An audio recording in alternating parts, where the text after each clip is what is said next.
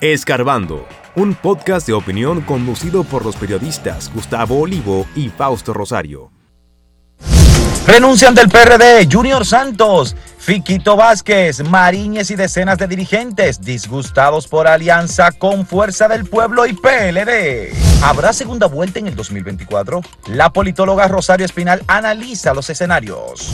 Participación Ciudadana denuncia anarquía y desafío a normas electorales.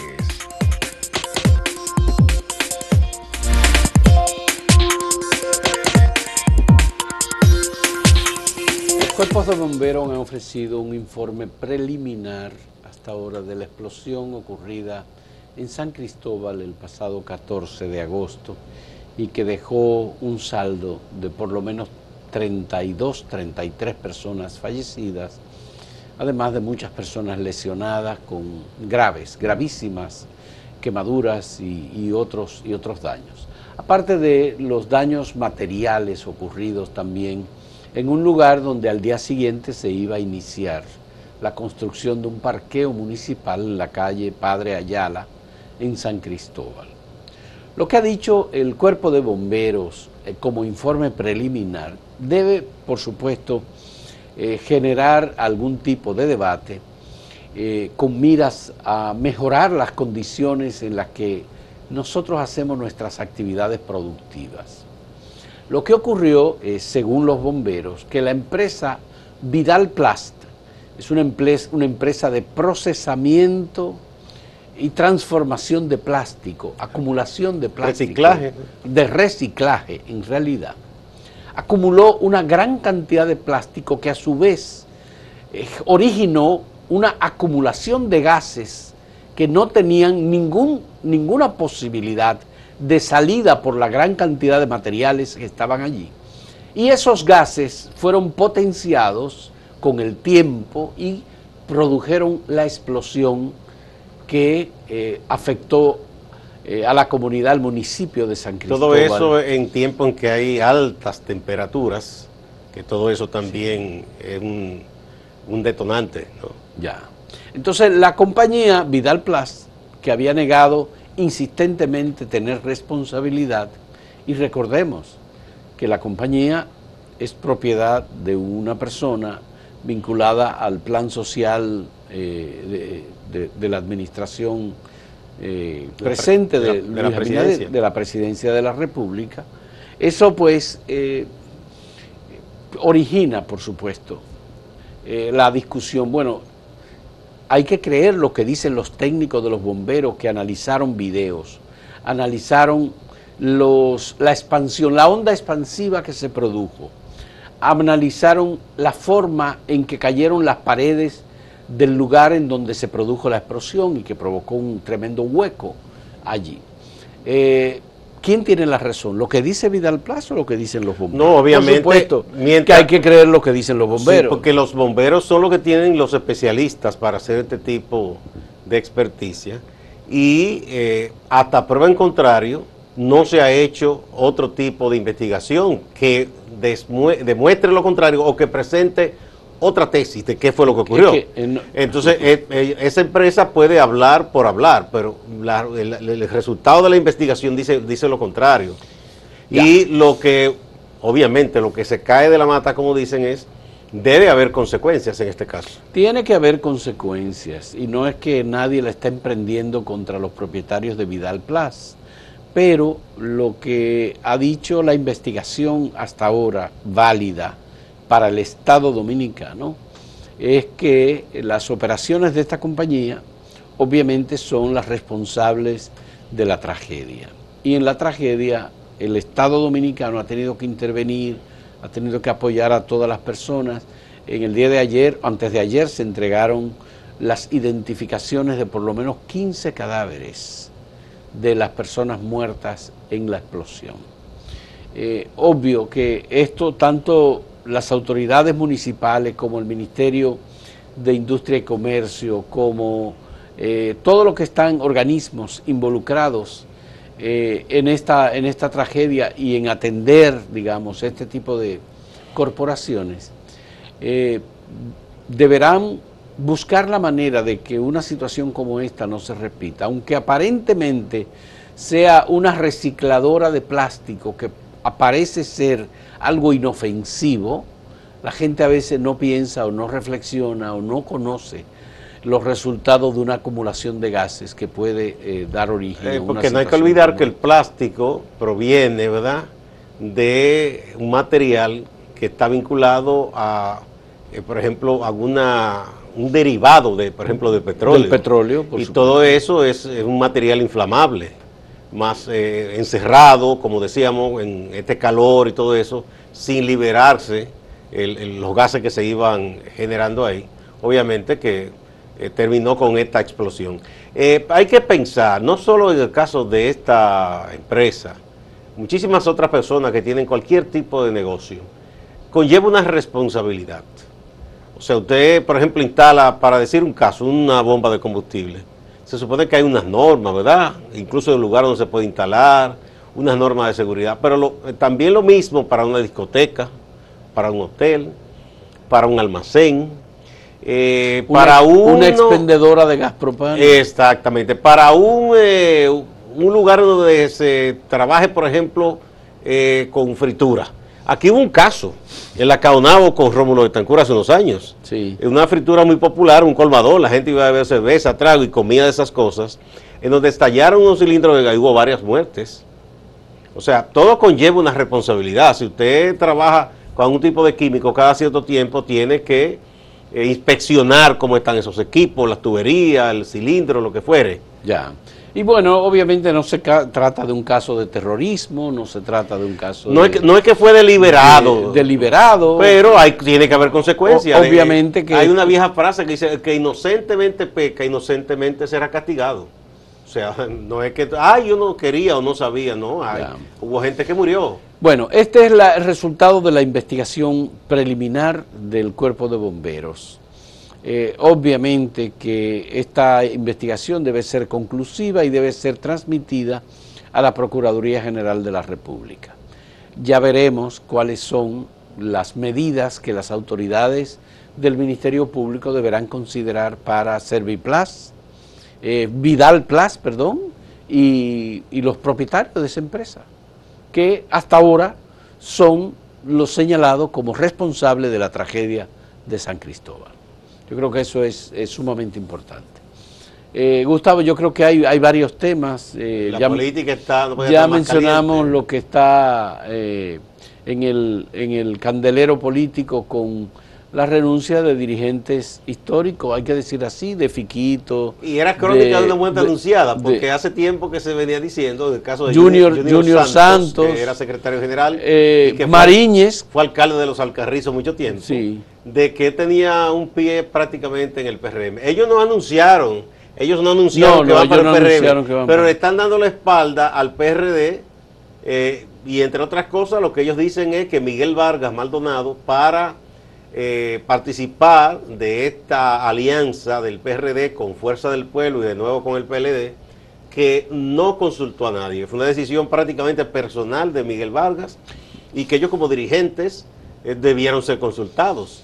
Eh, si no lo consultaron a ellos, uno piensa que el resto del partido tampoco fue consultado. Bueno, pero parece ser que en la nueva etapa del Partido Revolucionario Dominicano, eso de consultar los organismos es una, eh, es una práctica que, que no, no se ha llevado a cabo. Es decir, Miguel Vargas ha sido el líder del PRD, Junior Santos le siguió, Julio Mariñez le siguió, Fiquito Vázquez le siguió, Peggy Cabral le ha seguido. Y, y los que han acompañado a Miguel Vargas saben que Miguel Vargas no es una persona para consensuar decisiones que puedan ser O democráticas. por lo menos, Por lo menos no hace esa labor con quienes él entiende que le pueden contradecir. Porque es muy cómodo tú consultar a un yes sir. Alguien que te diga, sí, sí, no hay problema, estoy de acuerdo. Pues Ahora, vieron- cuando tú sabes que el otro te va a rebatir o te dice, no estoy de acuerdo, vamos a hacer las cosas así. Entonces, es más cómodo tú decir, bueno, me voy por este lado. Bueno, porque este acuerdo en realidad, eh, o pacto, rescate de República Dominicana, como se le ha llamado, incluso Leonel Fernández lo mencionó el lunes en su último artículo en el Listín Diario, es un acuerdo que en realidad eh, beneficia mucho al Partido Revolucionario Dominicano.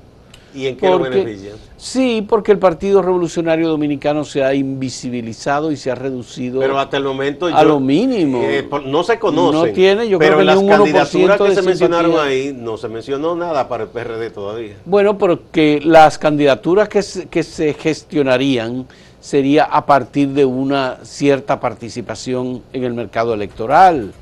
Porque no es que te la van a dar, se la concederán básicamente por la gestión que haga Miguel Vargas para que esa unidad se dé.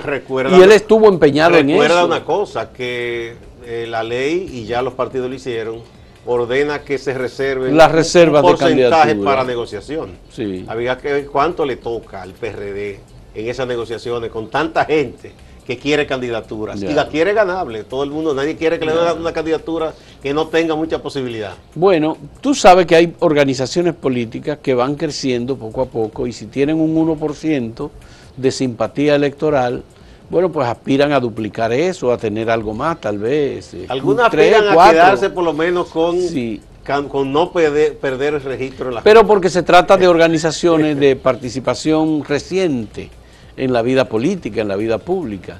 Pero en el caso del PRD no es así. Es el partido de lo que es el partido más, antiguo, más viejo. lo que se denomina PRD, porque en realidad. Bueno, pero eso es, esa es la franquicia, como dice. bueno, sí es la franquicia. Y ahí nació el PLD. A los PLDistas no les gusta que les recuerden eso, pero fue de ahí que nació. Nació ahí los el PLDistas más veteranos, todos fueron PRDistas primero.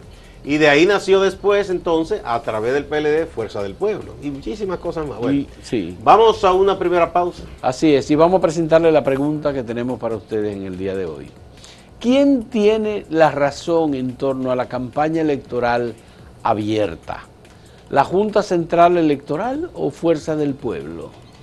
Ustedes dirán, volvemos en un momento.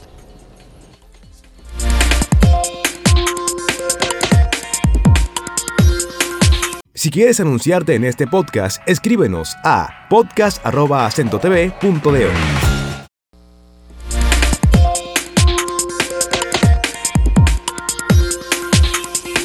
Bueno, hay un texto que hoy publicamos de Rosario Espinal, una reputada estudiosa de la política, socióloga y politóloga, que es interesante que quienes están siguiendo la política y están haciendo apuestas de si habrá segunda vuelta, si primera vuelta, que lean ese trabajo eh, hace una especie de disección de los escenarios, Rosario, diciendo las condiciones que se han dado las victorias en primera vuelta o cuando ha habido una segunda vuelta electoral.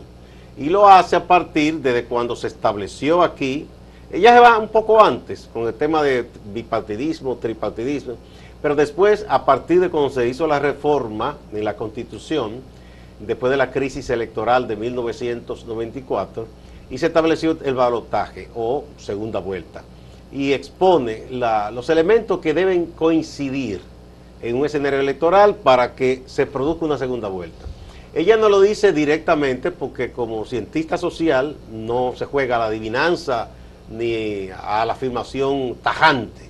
Se presentan los escenarios y se deja un poco sugerido lo que puede ocurrir. Y parece que por lo que Rosario ve, no están dadas las condiciones para que haya una segunda vuelta electoral en las elecciones presidenciales de mayo del año entrante. Bueno, lo que hubo fue que eh, para evitar que gobiernos minoritarios asumieran el poder y ejercieran con escasa legitimidad, por ejemplo, Balaguer gobernaba con el 33, el 34 y el 35% de los votos.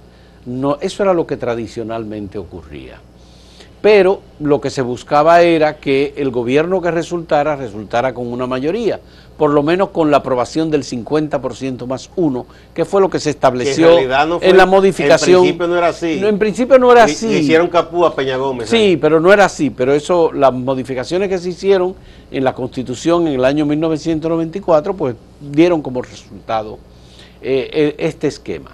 Ahora, la primera vez que fuimos a un proceso electoral luego de cambiado este proceso, la gente todavía no entendía y no sabía. Y ocurrió que en el año 1996, en la competencia entre José Francisco Peña Gómez y Joaquín, y, Joaquín Balaguer, y, Balaguer eh, no. Sí, Balaguer y el, el Partido de la Liberación Dominicana, eh, hubo que ir a segunda vuelta. ¿Quiénes fueron? Peña Gómez y Leonel Fernández, el candidato del PLD. Ya el Partido Reformista había sido descartado. en la Bueno, primera sí, vuelta. porque Jacinto Peinado obtuvo un 15% aproximadamente de los votos como candidato del Partido Reformista. Sin el apoyo de Balaguer. Sin el apoyo de Balaguer. Que no votó. Exactamente, Balaguer no votó, entonces eh, se fue a una segunda vuelta y el que ganó más votos en la primera vuelta quedó descartado, que fue José Francisco Peña Gómez. Ese es el único momento en donde aquí ha habido segunda vuelta después de la aprobación. Después, en todo momento, en el año 2000 casi hubo segunda vuelta. Eso es lo que dice Rosario Espinal. Casi hubo, pero el, que, el candidato que ganó obtuvo el 49.87% 85%. de los votos y finalmente Balaguer dijo que no iba a, a, un, a someter al país a una eh, elección Porque nueva. fue que Danilo Medina y Balaguer quedaron con menos de 30% los dos. Entonces, eh, Le correspondía al PLD ir a la segunda vuelta, Sí pero quería, Balaguer, pero- Balaguer dijo que no. pero aunque Balaguer incluso eh, hasta lo apoyara, yo pienso que ya estaban dadas las condiciones para que el PRD ganara. bien. Ahora, en el Y año... luego, ¿qué pasó en el 2004? Bueno, en el 2004 ganó Leonel Fernández en primera, 57%. en primera vuelta. En el 2008 ganó Leonel Fernández en primera, vue- 53%. en primera vuelta. En el 2012 ganó Danilo Medina en primera vuelta. Con 52%. más En el 2016 ganó Danilo Medina en primera con vuelta. más de 60 ahí. Y en el 2020 ganó Luis Abinader también en primera vuelta. 54%. Entonces, dice Rosario Espinal que la tradición, la sociedad dominicana ha sido lo suficientemente sabia para evitar el balotaje Eso- o la segunda vuelta. Así ya concluye hablando de que sabe que eso es costoso, que es una cosa ¿verdad? Eh, muy pesada. Entonces, que lo que tiende es cuando ve que ay, se perfila un partido, un candidato para ganar, un poco apuesta a eso, para no tener el trauma de una segunda vuelta. Que la tradición- Hace, hace un tiempo que decía alguien, ahora no recuerdo, uno de estos abogados lúcidos que tenemos, que parece que para lo único que sirvió eh, a poner en práctica el balotaje fue para impedir que Peña Gómez fuera presidente, porque después no, no ha servido, no ha habido ninguna segunda vuelta. Bueno, eso es, al, al final eh, eh, ha habido una alianza eh, de rescate de República Dominicana entre el PRD, el PLD y Fuerza del Pueblo, y ellos sustentan ese acuerdo en que habrá una segunda vuelta. Bueno, es que es extraña esa alianza, porque si tú dices que, bueno, unidos somos ya la mayoría, vamos a ganar, ya tú estableces entonces algún acuerdo para la primera vuelta, pero ellos se dan por descartados. No, ellos no hay acuerdo para la que primera se vuelta. dan ellos mismos descartados en la primera vuelta y hacen toda la apuesta para una eventual segunda vuelta. Y ahí es que dicen que uno apoyaría al otro. Entonces, es como un acuerdo, como, como con pesar, como, como sabiéndose que no hay posibilidad en primera. Es algo raro esto, ¿no? Entonces, bueno, ellos anunciaron eso. Hay, habrá también un anuncio esta semana posiblemente, o en la próxima, de una especie de tercer bloque de partidos pequeños que no están ni apoyando al PRM y que eran tradicionalmente partidos que apoyaban a Leonel Fernández, pero parece que se van eh, como un grupo de ellos solos. Eso se va a dar en los próximos días, me han dicho. Eh, y el PRM va a anunciar sus alianzas, Que que no la- tiene un gran número de partidos. La va a anunciar formalmente, que va a ser Eduardo Estrella encargado de esa parte. Ya, creo que son 22 organizaciones de las 34 organizaciones políticas reconocidas. Eso es para lograr ya el, el porcentaje que le faltaría o para asegurar. Bueno, lo que pasa es que una boleta electoral en donde hay 22 posiciones con el candidato del PRM es una boleta electoral. Eso es lo que se busca porque, porque en, definitiva es apabullante, es apabullante. es apabullante. Lo que pasa con la boleta electoral es eso, va por cada partido y entonces en la figura presidencial obviamente va la foto del candidato Casi presidencial. hasta por error la gente puede votar por el candidato que tiene. Sí, eso, bueno, eso pasó aquella vez, pasó a Jacobo Masluta y eso le hizo perder las elecciones. Aunque muchos argumentaban que la intención del votante era votar por él, hubo cerca de 40 mil votos, pero que se tachó la cara de Jacobo en la boleta del PRD y en la de todos los aliados. ¿Tú crees que con miras al proceso electoral en primera vuelta habrá algún momento en donde los miembros de esa alianza, por lo menos los candidatos presidenciales, porque aparezcan juntos. Por ejemplo, Leonel Fernández, Miguel Vargas y Abel Martínez. Tienen aunque sea que hacer un acto y fingir, porque si no lo hacen eh, quedan muy mal. O sea, aliados que, que se odian, ¿cómo es eso? Es una cosa rara, ¿no?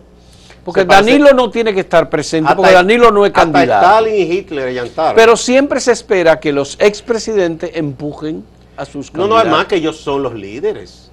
Y en el caso de Danilo es el presidente del PLD. Y Leonel de Fuerza del Pueblo, son los líderes. Se supone que ellos son los que arrastran a las mayorías, ellos son los que tienen el carisma y todo.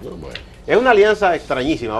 vamos a ver qué pasa, pero vamos de nuevo a una pausa y a recordarles a ustedes el sondedito de hoy a propósito del debate que tiene, o no debate de parte de la Junta. La Junta ha dicho que no se debe continuar una campaña abierta en esta etapa. Y Leonel Fernández y Fuerza del Pueblo sobre todo han dicho que no, que eso es violatorio de la Constitución y del derecho a la libre expresión. ¿Quién tiene la razón según ustedes? Vamos a ver.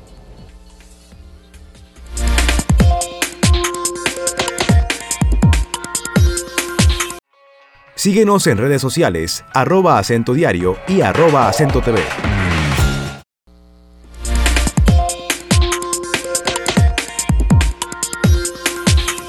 Bien, veamos los resultados del sondeo que hemos presentado. Eh, ¿Quién tiene la razón en torno a la campaña electoral abierta? La Junta Central Electoral, esto es la respuesta en el portal Acento directamente, 87.41, dice que la razón la tiene la Junta Central Electoral. Solo un 12.59% dice que la tiene Fuerza del Pueblo. Que Fuerza del Pueblo sostiene que debe seguir la campaña y la Junta dice que no. Vamos a ver ahora en Twitter cómo han respondido la gente.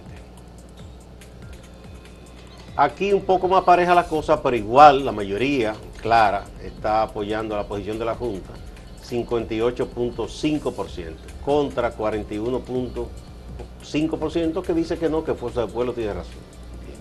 Veamos el dato en, en YouTube, entonces, el 69% en esta red social, de 3.100 votos que hubo, dice que la razón la tiene la Junta Central Electoral y solo un 31% sostiene que la tiene Fuerza del Pueblo. Bien, señores, vamos a pasar con Máximo Laureano, nuestro compañero en Santiago, con un reporte de las notas más importantes ocurridas allí. Adelante, Máximo. Gracias, compañeros, saludos. Con la presentación de Demóstenes Martínez como candidato a senador por la Fuerza del Pueblo, para representar Santiago, esta organización política se convierte en el primer partido que presenta una candidatura oficial. En el PLD se hizo oficial que Marino Collante buscaría ese puesto, pero no ha sido proclamado. En el PRM siguen los inconvenientes para la candidatura a senador tras el anuncio que hizo Eduardo Estrella de que no se presentaría nueva vez. Pero siguen surgiendo nombres. Ahora veamos la situación del PRM. Primero PRD y PRM para construir una candidatura a senador propia. Hace 21 años no consiguen esto. En el año 2002 ganó Víctor Méndez por el Partido Revolucionario Dominicano. Resultados cuestionados, pero fue el senador 2002-2006. En el 2006, el PRD con la alianza rosada con el Partido Reformista y que llevaba el binomio José Enrique Swepsen a la alcaldía y Héctor Domínguez, Papín Domínguez para senador perdieron la senaduría. Para entonces ganó Francisco Domínguez Brito del Partido de la Liberación Dominicana. Para el año 2010, tras muchos debates internos, trajeron desde Santo Domingo a Orlando Jorge Mera para que buscara esa plaza. Jorge Mera, hoy fenecido, compitió con Julio César Valentín del PLD que alcanzó la senaduría. En el año 2016, ya como PRM, no pudieron construir una candidatura a senador fuerte. Incluso se llegó a hablar de que Hipólito Mejía, el expresidente de la República, asumiría ese compromiso, pero no se dio. El candidato a senador fue el empresario Rubén Reynoso, que se quedó distante con un 26% de los votos. Para el año 2020, la candidatura fue salvada por una alianza, por un extrapartido, Dominicanos por el Cambio, representado por Eduardo Estrella. Llegan las elecciones, llega el debate de la pre-campaña en este 2023 y el PRM no tiene ese asunto resuelto. Independientemente de que hay sectores internos que aupan a Eduardo Estrella, de que, de que el expresidente Hipólito Mejía asegura que Eduardo Estrella tiene un 60%, esa situación no está despejada. Cerramos con dos notas policiales. En la Dirección Regional Cibao Central, el vocero, capitán Fernando Pérez Valerio, ofrece detalles del apresamiento de una persona imputada en un asesinato.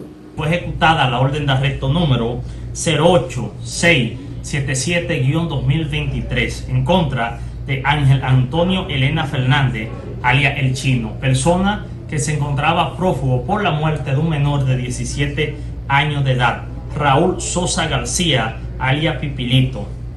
Esta acción penal se da por una riña entre estos o una discusión que ya tenían. Sin embargo, el médico legista determinó que golpe contuso en emitora izquierdo es quien le provoca la muerte al menor de 17 años de edad. Distante pero pendiente, actualidad y objetividad desde Santiago. Siga con la programación de Acento TV.